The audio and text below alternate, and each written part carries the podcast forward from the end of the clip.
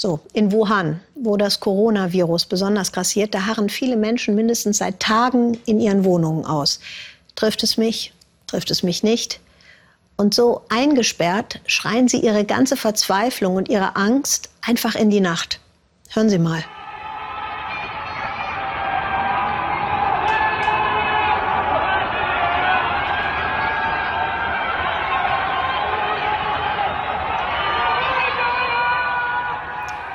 Sie rufen, Wuhan sei stark.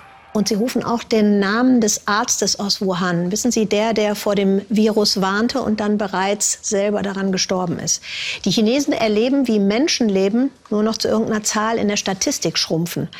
Heute sind es schon insgesamt 1665 Tote in China. Aber die Regierung zählt eigenwillig, um es mal vorsichtig zu formulieren. Und so werden die Menschen zerrieben zwischen dem tödlichen Virus und ihrer eigenen Führung. Tamara Anthony. Ein Vorort von Peking heute Morgen. Xiaolan und seine Kollegen bei der Arbeit, sie führen einen Krieg, sagen sie, einen Krieg gegen das Virus. Deshalb hüllen sie alles auf dieser Wohnanlage in ein Chlorgemisch. Diese Frontlinie soll halten. Ich bin sehr stolz und mir macht es große Freude, einen kleinen Beitrag für mein Vaterland zu leisten. Ich hoffe, die Epidemie endet schnell und wir haben wieder Frieden in der Welt. Haltet durch, haltet durch, China und Wuhan. Zwei Wochen müssen sie nach ihrer Sprühaktion in Quarantäne, entfernt von der Familie und den Kindern.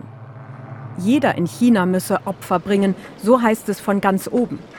Nach langer Fernsehabstinenz stellt sich Anfang der Woche Staats- und Parteiführer Xi Jinping als Krisenmanager vor die Kameras.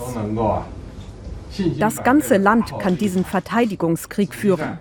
Es ist ein Volkskrieg und wir führen ihn mit Zuversicht. Wir werden diesen Kampf gewinnen. Doch ein Großteil des Landes ist in Angststarre. Flughäfen und Bahnhöfe leer. In den sozialen Netzwerken massenhaft Bilder verhüllter Menschen. Immer noch sind über 100 Millionen Menschen nicht aus ihrem Neujahrsurlaub zurückgekehrt. Für Xi Jinping ist es wohl die schwerste Krise seiner Amtszeit und ein Dilemma. Virusbekämpfung heißt in China Quarantäne. Der Staats- und Parteichef sorgt sich um die Wirtschaft. Wie ist der Preis für Gemüse? Wie immer. Lassen Sie uns lieber nicht die Hände schütteln. Bleiben Sie zuversichtlich.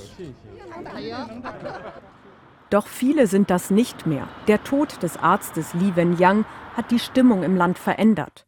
Bereits im Dezember hatte er vor dem neuen Virus gewarnt, aber wurde von der Polizei mundtot gemacht. Vor zehn Tagen starb er an der neuen Krankheit, an der er sich infiziert hatte. Wir wollen Redefreiheit fordern seither Internetnutzer in China massenhaft. Im Netz kursiert zudem eine Petition, um das zu erreichen. 665 Anwälte und Professoren in China haben bereits unterschrieben. Wu Qiang wurde vor fünf Jahren von der Elite-Universität Tsinghua offenbar wegen seines Freigeistes entlassen. Auch er hat die Petition unterschrieben. Ich habe so eine Situation in den letzten 20 Jahren nicht erlebt. So viele einfache, gewöhnliche Leute zweifeln am System. Steht die schweigende Mehrheit denn hinter Xi Jinping? Ich denke nicht. Alles hat sich geändert seit einem Monat. Umfragen gibt es in China nicht, aber die angespannte Stimmung ist ein Indikator. Zensur im Netz, Kontrollen auf der Straße. China hat den Krieg erklärt gegen das Virus. Alle müssen mitmachen. Dafür sorgt jetzt der Staat.